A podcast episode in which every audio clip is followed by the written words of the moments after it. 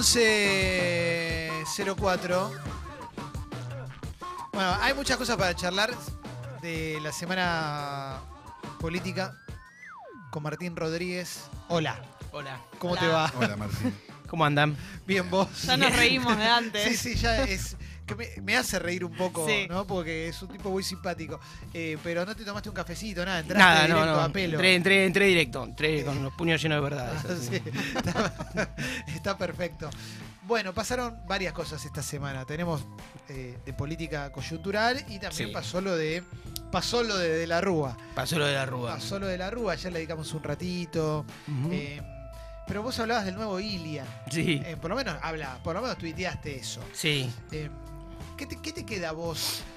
No sé si de la Rúa, pero sí de la lectura a partir de la muerte de la Rúa, que, que hubo en algunos medios inclusive. Sí, yo no esperaba que, que- que- que tan, tan enfáticamente aparezca este, en primer plano esta, esta nueva mitificación de, de- de la Rúa. Hay una parte que es verdad, ¿no? Pa- para no empezar del lugar más obvio, que es. Es cierto que, que de la Rúa cargó una romana dura, difícil, ¿no? Es, decir, Sí. es verdad que le tocó la más difícil de todas y era el peor de todos en el peor momento. En el sentido, yo creo que es, es necesario decirlo, porque también una perspectiva histórica es. Menem, habilísimo político, dejó una bomba, dejó Sí. una bomba, ¿no? Y que además la convertibilidad funcionaba como el remedio de un problema y el veneno para otro. O sea, era el remedio de la inflación y el veneno que generó una recesión. Entonces era la manta corta argentina. Es decir, vos decís, bueno, no, paramos la inflación, que es un gran problema argentino, tenemos los dólares que queremos, que era una cosa insólita. O sea, vo- vos hoy lo Sí. contás, vas a... Es un- rarísimo. Sí, un estudiante de la Ditela está en un en Brooklyn tomando algo y le dice, no, pues en Argentina 10 años el peso valía un dólar, no lo creen. Es, es una cosa Sí. es un modelo eh, complejo, insólito. Y bueno, y después el tipo fue un mal presidente, pésimo presidente, horrible, y se puede analizar por todos lados, dos años eh, olvidables de la Argentina, y bueno, y la cosa explotó, ¿no? Sí, y. Eso a favor, no a favor de él, pero compensando Eso a también. favor. Sí. Eso a favor. Eso es lo muy bueno que se puede decir de él. El vaso, Claro. el vaso medio lleno. Sí, Sí. exactamente. Yo, yo lo que no no- sé que en algunos medios, pero también entiendo el tipo de utilización que se le puede dar en otro medio, ¿no? Porque Sí. Eh, algunos medios quizás quisieron resaltar la figura de la Rúa en contraste con Sí. lo que vino después. Pero en realidad creo que no, hay, no debe haber lecturas positivas de la Rúa en No, general. todas basadas en el hombre, en la debilidad. Viste que es como Ilia. ¿Ilia qué es? Ilia es como el tipo que decía, no, eh, don Arturo bajaba y, y leía, este, en, leía, viste, en el, en el banco de la plaza el diario. Había como algo de abuelito maltratado que con el tiempo, porque Sí. además fíjate que quienes lo encumbraron a Ilia, hicieron eso, también fueron parte de los que lo tumbaron. O sea, un, Sí. un día este, Mariano Grondona le pidió disculpas al hijo de Ilia, ¿no? Por decirle, bueno, mirá, yo estuve, o sea, le decían la tortuga, lo, lo- lo volvieron loco, o sea, un bullying total. Sí. Entonces, eh, ¿qué, qué era? ¿cuáles son las virtudes de Ilia? Sus debilidades. O sea, como era débil, era republicano. Como era conservador, era institucionalista. Incluso su gobierno. Si vos raspás un poco, el gobierno de Ilia no fue un gobierno necesariamente conservador. Tuvo, tuvo cuestiones hasta, eh, qué sé yo, por ejemplo, se metió con el lobby de los laboratorios. O sea, Sí. tuvo aspectos que fueron interesantes de ese gobierno. Incluso planteó una de- eh, sacarle la proscripción al peronismo, etcétera. Bueno, lo tumbaron. Con Alfonsín pasó algo parecido. Sí. ¿Se acuerdan? Cuando murió Alfonsín también era como. No, cuando murió Alfonsín Sí. pasó. De repente se convirtió en el santo. No, era Mandela, sí, claro. Y Alfonsín era una persona, fin. o sea, tenía, total. tenía un montón de, de debilidades también. Total, total. Buscando esa- eso mismo, eh, incluso uno puede decir, historia reciente, quienes levantaron la figura de Alfonsín. Por ejemplo, el diario Clarín. No, no quiero, no quiero opo, Oh, no quiero hacer, eh. claro, no quiero sí, teorizar el, este ratito, pero el diario Clarín fue opositor a Alfonsín, opositor Sí. a Alfonsín. Radio Mitre sacaba en vivo a los Carapintada como si fueran, viste, como si está sacando, bueno, lo- la otra campana, viste, eran tipos que estaban amotinados, viste. Ah, como que decíamos, vamos a escuchar a todas las voces, boludo, Sí, están sí, sacando todo- tipos que están con betún, ¿no? Anfetaminas y fierros. Y Alfonsín no le podía dar la orden ni un guardia urbano de que los, viste, entonces eh, no, no era, ¿no? Y, y- y fue muy, muy duro. Sí. Entonces, Este, y después lo levantan, ¿no? Pero bueno, en ese momento era la contra, eh, digamos, la- el contraste con la figura de Kirchner, que cuando murió Alfonsín todavía estaba vivo Néstor Kirchner, Sí, una figura energúmena para Clarín, sí. la de Kirchner, ¿no? Entonces era ese contraste. Sí, el kirchnerismo también trabajó mucho en esa construcción Sí. de Alfonsín como, como héroe. Porque, Buen punto, buen punto. Disputa sobre Alfonsín, ¿no? Una disputa, una disputa de sentido. Eh, hace poco Sergio Wolf eh, publicó un publicó, estrenó un documental muy bueno. ¿Lo Ayer vieron? lo recomendó Ah, Carlos, ¿lo sí. recomendaste? Esto no Sí. es un golpe. Sí. Sí, Sí, sí. es maravilloso. Es buenísimo, es buenísimo. Por todos lados, buenísimo. Y ahí se ven, ¿no? Si vos escuchás, a ver, el testimonio de Leopoldo Moró, por ejemplo, un radical de izquierda, eh, y ese gobierno era, eh, parecía, viste, el golpe Allende, viste, o sea, Sí. tenía... Y después otras versiones, no, más conservador. O sea, sí, efectivamente, el kirchnerismo quiso armar, en algo- porque hay una parte del kirchnerismo, que es una expresión, si vos querés, del peronismo de clase media, progresista, y qué sé yo, Sí. Que, que tiene una hoja de ruta compartida con Alfonsín, ¿no? Si el Sí. gobierno de Alfonsín. El, el peronismo de Villa Crespo y Chacarita. digamos, ¿no? exactamente, exactamente. Tiene algo de, de- del radicalismo de caballito. Sí, claro. Por ubicarlo en barrios. Sí. argentinos. De hecho, una de las cosas que muestra el documental, que yo no me acordaba por edad ni nada, era que una de las cosas que, que le hicieron parar el golpe fue que Sí. justamente aparecieron los peronistas, aparecieron todos Sí. atrás de Alfonsín a decirle, che, no, estamos todos en esta. Exactamente. Hubo, hubo peronistas que, tipo Radio Mitre, ¿no? Que, Ah, bueno, que sí, pero tiraron un chamadín. los que ¿no? están ahí, ponele. Pasame con Campo de Mayo, ¿viste? Así que fueron un poquito a ver qué Quiero onda. hablar, quiero hablar. Claro. ¿Qué, qué- qué quieren ustedes exactamente? Para saber nada más. Claro. También es cierto, eh, se bifurca un poco, pero bueno, pero es un asterisco que, que vale la pena. Porque justo Rico el otro día, como todo tiene que ver con todo, Sí. Rico que lo tirar en el desfile. Estuvo en el desfile, sí. bueno, también es cierto que el documental muestra que tampoco Rico sabía exactamente qué hacer, porque no daba para golpe. ¿Viste? Claro. Ahora, lo, lo desarmó Alfonsín. Porque Alfonsín, digamos, era el jefe de la fuerza al precio de no usarla. ¿no? Si Alfonsín no podía dar la orden. Bueno, estaba el chiste de Alais, que fue el general que fue a, a reprimir, legalista, y que no podía reprimir. Porque Sí. no, no, no, no podía, porque bueno, porque no, no, porque no le iba a responder la fuerza y la cadena de mando estaba rota. Sí. Ahora, también Rico sabía que no podía dar un golpe. No daba el contexto, si la Argentina ya era otra. Entonces una, una sensación de empate. Los que tenían las armas, y, pero no las podían disparar. Y no podían ejecutar un plan político, ¿no? Entonces ese empate, la, la película muestra en- por un segundo ese vacío. Claro. ¿no? Y bueno, y Alfonsín y destraba eso, ¿no? Eh, quiero meterme en la coyuntura y tengo dos tópicos. Es campaña, puramente. Sí. Primero, hace un ratito estuvimos escuchando jingles de campaña. Bien. Los nuevos, un poquitito, muy por arriba, pero los chistosos, como el de Jaskan Gerinov con Axel Kisilov. Sí. ¿Suma o no suma eso para vos? Esa cosa ridícula barra simpática, ¿no? Y a partir de la barra ahí entra la duda de si suma o no suma. Yo no tengo una lectura de una, o sea, no tengo una literatura que te digo, mira, lo que están diciendo. Vos decís, en, este, en la Argentina, 2009, Provincia de Buenos Aires ganó Alica Alicate. Sí. Suma. Sí. No, suma. ¿Te- ¿Qué te da? Te da llegada. ¿Qué tiene un kirchnerista? Por, qué le sumaría a Axel? No lo diría en abstracto, si suma o, no suma a cualquier político. Lo pensaría en situación. ¿Por qué le suma a Axel? Porque Axel es un político que le gusta a los que le gusta la política. Claro. Entonces, ese jingle, ¿qué puede hacer? Y puede desbordar eh, el punto de su- de su audiencia. Puede llevarlo a otro lado. ¿Bajo qué, ¿Y cómo lo lleva? Y bueno, no sé, lo hace más conocido, eh, le muestra una faceta que nadie conocía de él, un aspecto más, más eh, juvenil, más chistoso, más amable. Le suma. Pero nadie lo piensa en ridículo, como en la parte. Si él aparece bailándolo y una cosa así, puede sería ser, otra cosa, pero ¿no? él- me él- imagino que Axel además no, no, no debe ser buen bailarín. No, igual ni- acá se, en esta columna ya se mencionó mucho el, el tópico capas medias. Sí. Y eso se, le podés- se lo puedes atribuir a las capas medias y listo. Ahora, hablamos. Ese jingle debe ser de algún emprendedor, ¿eh? Claro, que lo seguro. No, no, no, Alguien lo mandó. Sí. Eh, desde el lado de Cambiemos están enojados en la Sí. campaña. Es una campaña vehemente, fuerte, ¿no? Acá Massa, hoy Macri en la nota de, CN de CNN, sí.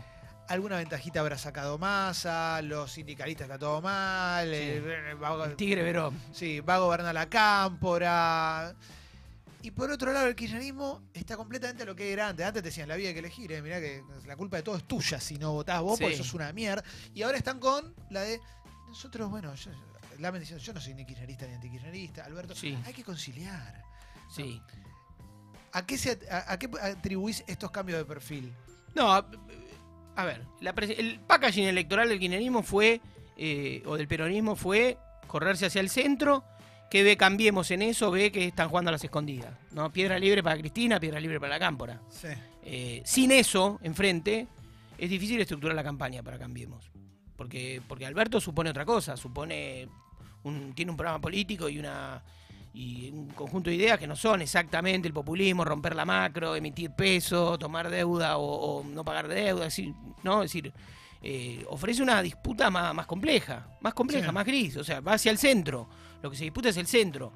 Yo creo que ellos quieren, se fuerzan a que salte eso, a que aparezcan, ¿no? Este, la cámpora, que la gente vea que detrás de eso, que es una especie de antifaz, de debilidad. Si lo conoces a Alberto, si lo ves, no parece muy débil. De hecho, ayer le gritó a tres periodistas que para mí eso fue un mal, Sí, una No. mala movida, ¿no? es una mala movida, pero bueno, pero ese es su temperamento. Si es un tipo vehemente, aguerrido, pero moderado ideológicamente. O sea, ¿no? Sí. Eh, y eso es, eh, me parece que la, Igual lo de ayer fue una presentación, eh, una bajada de línea, ¿no? Este, porque fue el acto en, Cambiemos en Parque Norte. Supongo que no va a ser el exclusivo eje de campaña, ¿no? En, en- en general, Cambiemos es muy, muy atomizado en el modo de hacer campaña. Sí. Cuando dice, no, el eje. Bueno, pero el eje, ojo, porque ellos el eje, pues el eje hacia los medios clásicos.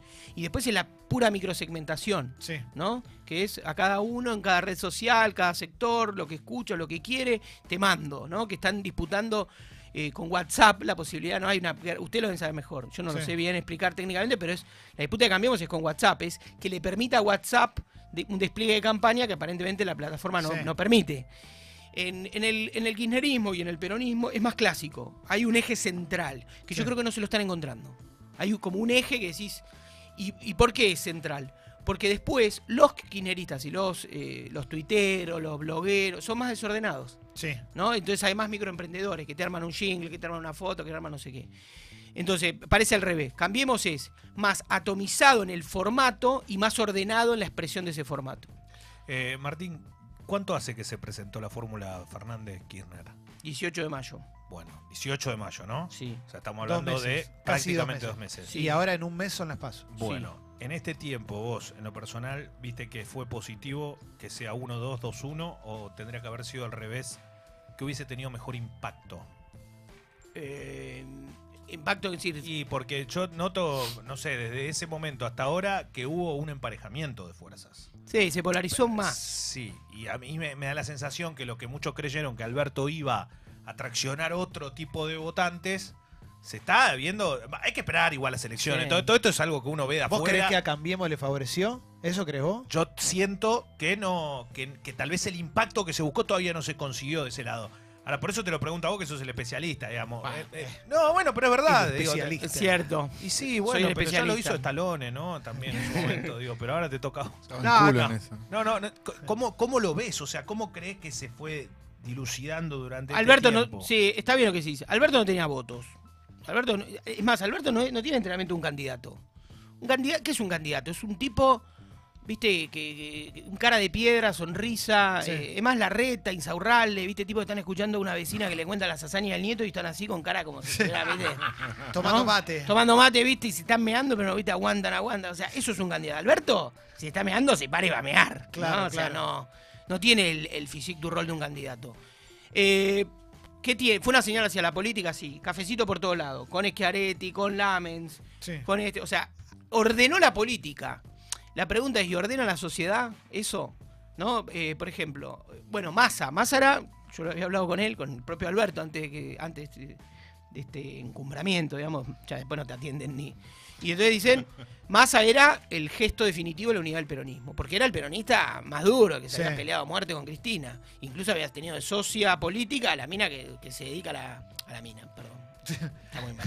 A la, a la- Martín. sí, está muy mal. A la, política, a la política que se dedicó tiempo completo Sí. a denunciar a Cristina, ¿no? Que es Margarita Stolbizer. Entonces, mirá, que, mirá lo que se logró en términos de gestualidad política, algo imposible. Y de hecho, quienes los frecuentan me cuentan que hay una empatía personal entre Massa y Axel Kisilov.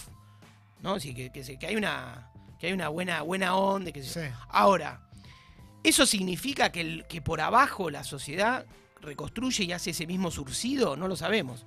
O sea, eso significa que quienes votaban a Massa porque Massa era un peronista pero díscolo que no se había subordinado a Cristina, vuelven. Entre- La pregunta sería, ¿la crisis genera eso? Genera que se vuelvan a, asociar sectores que se habían fragmentado. Que es, es decir, ¿por qué rompió masa? Porque también se había fragmentado el voto peronista.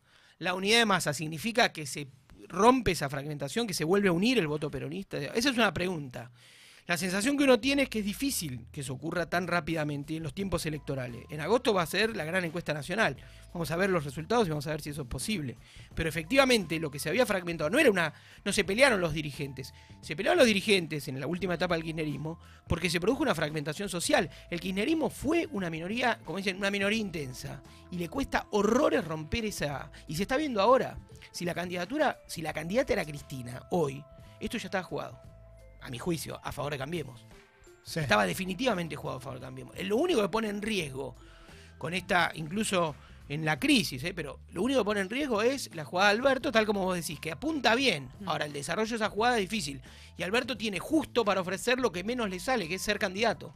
Porque un candidato, por las características, tiene que tener un candidato. Como político, me decís, como político te da muchas garantías. Es un, es un político. Es, un, claro. es un gran político, ¿no? ¿Cuánto puede eh, sí, Jessy. No, que no ser candidato o el típico candidato, no puede jugarle justamente a favor, digamos, yo como, no sé, persona Sí. que si estoy mirando y dudo y qué sé yo, y lo veo que él medio que no le sale mucho. a favor de o la es- antipolítica. Claro, digamos. o es Claro, muy pero que él es muy pensar. político. Claro. Él no es no candidato porque es demasiado político.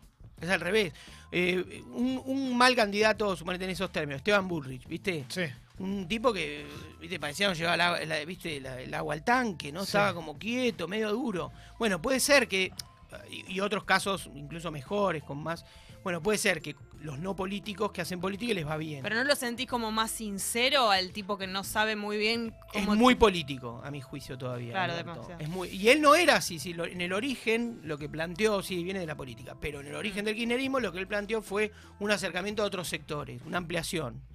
Y luego en estos años es un tipo muy de palacio, muy de adentro de la Me política. parece que están, la idea es eh, demostrar a toda costa que no se viene el Ministerio de la Venganza, que es como Mm. una de las, de las cosas que está tratando de, Sí. de instalar, cambiemos. Pero yo lo que, una cosa que me interesaba era hablar de qué pasa a partir de las pasos y de los posibles resultados. Porque está la teoría de si en las pasos vos ya notás que va a haber una gran diferencia a favor de Fernández Fernández, Sí, se va todo al carajo. Viste que esa es como la, la que te tiran mucho Sí, de diferentes sectores, no solamente de cambios. Dicen, no, pero acá el dólar se va a la mierda, los Sí. mercados se abandonan todo.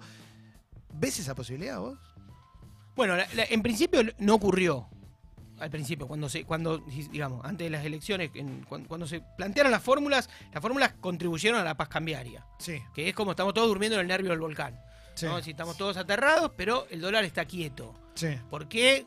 Alguien lo explicará, pero digamos, hay una situación que cambió, ¿no? Digamos, no estamos viviendo los meses de zozobra que vivimos antes. Lo de las pasos, bueno, habría que ver. Si hay una diferencia abismal, rápidamente Alberto va a tener que dar señales.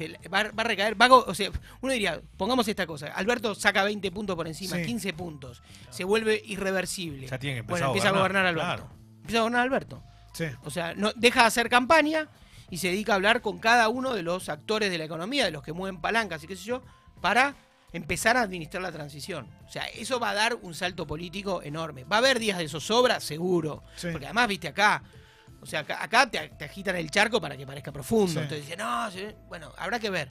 Pero Alberto, y en e- esa es la parte que yo creo que eh, juega a favor. O sea, ahí empieza, ahí puede ser el mejor momento de Alberto, cuando más, o sea, ese riesgo, ese como que te abren la ventana del avión, en ese momento creo que puede ser el mejor momento de Alberto por el desempeño que tiene y por las cualidades que tiene. Insisto, es mejor político que candidato, ¿no? Es Ah. mejor gestor que candidato. Eh, pa- para ir cerrando, cuando hablábamos de, de la Rúa, a mí una cosa que me Sí. llamaba la atención es que se hablaba mucho de la Rúa él, solo, solo de la Rúa. Sí. Como si hubiera sido un ente que llegó, dijo Sí. yo vengo a salvarlo, fracasé, chau, hasta luego, todo mal. Sí. Eh, entiendo que desde la fórmula Fernández Fernández tratan de dar una señal de, bueno, esto es un gran acuerdo nacional y, y no depende solamente de una persona.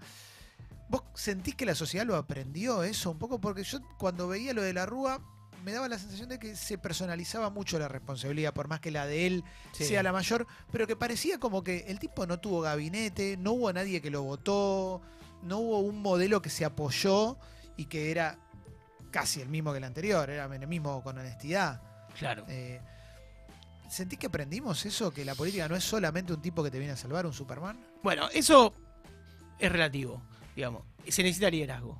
No, eso seguro. Eso se necesita. Sí, de sí, hecho, obvio. te diría Kirchner y Macri y Sí. Cristina, o sea, todo lo que vimos son, son liderazgos. O sea, en la Argentina se necesita liderazgo porque así lo entiende, tam- también esto lo entiende el mundo, así, así se organiza Sí. lo político, incluso las relaciones con los, con los organismos. O sea, la política necesita un liderazgo. O sea, la, la idea de coalición es darle respaldo, Sí. ¿no? Pero se necesita un liderazgo. Entonces, en ese sentido, lo de la Rúa fue una jugada, Menem era muy fuerte como líder, y fue una jugada, digamos, audaz. Él llegaba con el respaldo de una coalición y se devoraron entre ellos. Sí. Ayer repasaba, ayer y anteayer, prácticamente le cargaban la romana a Dualde, pero también a Alfonsín.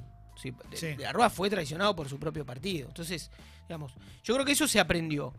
¿Qué lo volteó de la Rúa? A- A la Rúa no lo voltearon los que quedaban afuera del sistema. La Rúa cayó, sí, cayó entre- por sus propios votantes, Sí, en algún sentido. claro. Que ese- esa es la parte más. Decir, ¿y ¿Dónde están los que lo votaron? Fueron los que lo voltearon. Sí. ¿Por qué? Porque, porque ¿cómo, ¿cómo explota un sistema? Cuando explota por dentro, no por fuera. Vos podías tener la ruta 3 de Lía, los desocupados, qué sé yo, y toda una conflictividad. Pero el problema no eran esos tipos movilizados. El problema era el tipo que iba al cajero automático. La diferencia con este presente, que es de crisis, pero es que todos podemos ir a sacar los pesos que querríamos sacar en nuestro cajero automático y virtualmente todos podemos ir a comprar los dólares que queremos, aunque no, no, no, no vayamos a comprar Sí. dólares nunca, digamos, pero podríamos ir, es decir, hay, el, el sistema está, el sistema existe. Eso es lo que implosionó con De la Rúa. O sea, lo rompí, o sea, el cajero automático hizo estallar De la Rúa, no lo hizo estallar el desocupado en la matanza, ¿no? Y el cajero automático era el voto de él, porque primero que él había garantizado, más que Dualde, la continuidad de la convertibilidad, que era, obviamente, la trampa.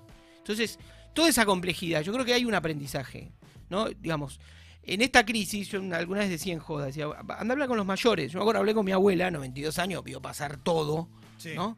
Y entonces, y y esta crisis, mi abuela te miraba como diciendo, crisis, esto Sí. te parece una crisis, o sea, había visto, ¿no? O sea, un siglo XX argentino de guerra, de guerra social y de este y la hiperinflación, ¿no? Y incluso Sí. el, de- el 2001. Entonces, creo que hay un aprendizaje. Yo estoy seguro que hay un aprendizaje en la sociedad que incluso se podría llamar como paciencia democrática, ¿no? Si la gente espera, va a votar, la grieta y, y creo que la política favorece que haya una expectativa, que la gente tenga que votar, ¿no? En ese sentido la política también aprendió algo y por eso creo que si esto no se desmadra tanto, hay un hay una cierta contención este, y que creo que esa contención forma parte de un aprendizaje. Lo subimos a Spotify, eh, a Sexy People Podcast, esta nueva visita de Martín Rodríguez. Gracias por haber venido. Gracias por invitarme.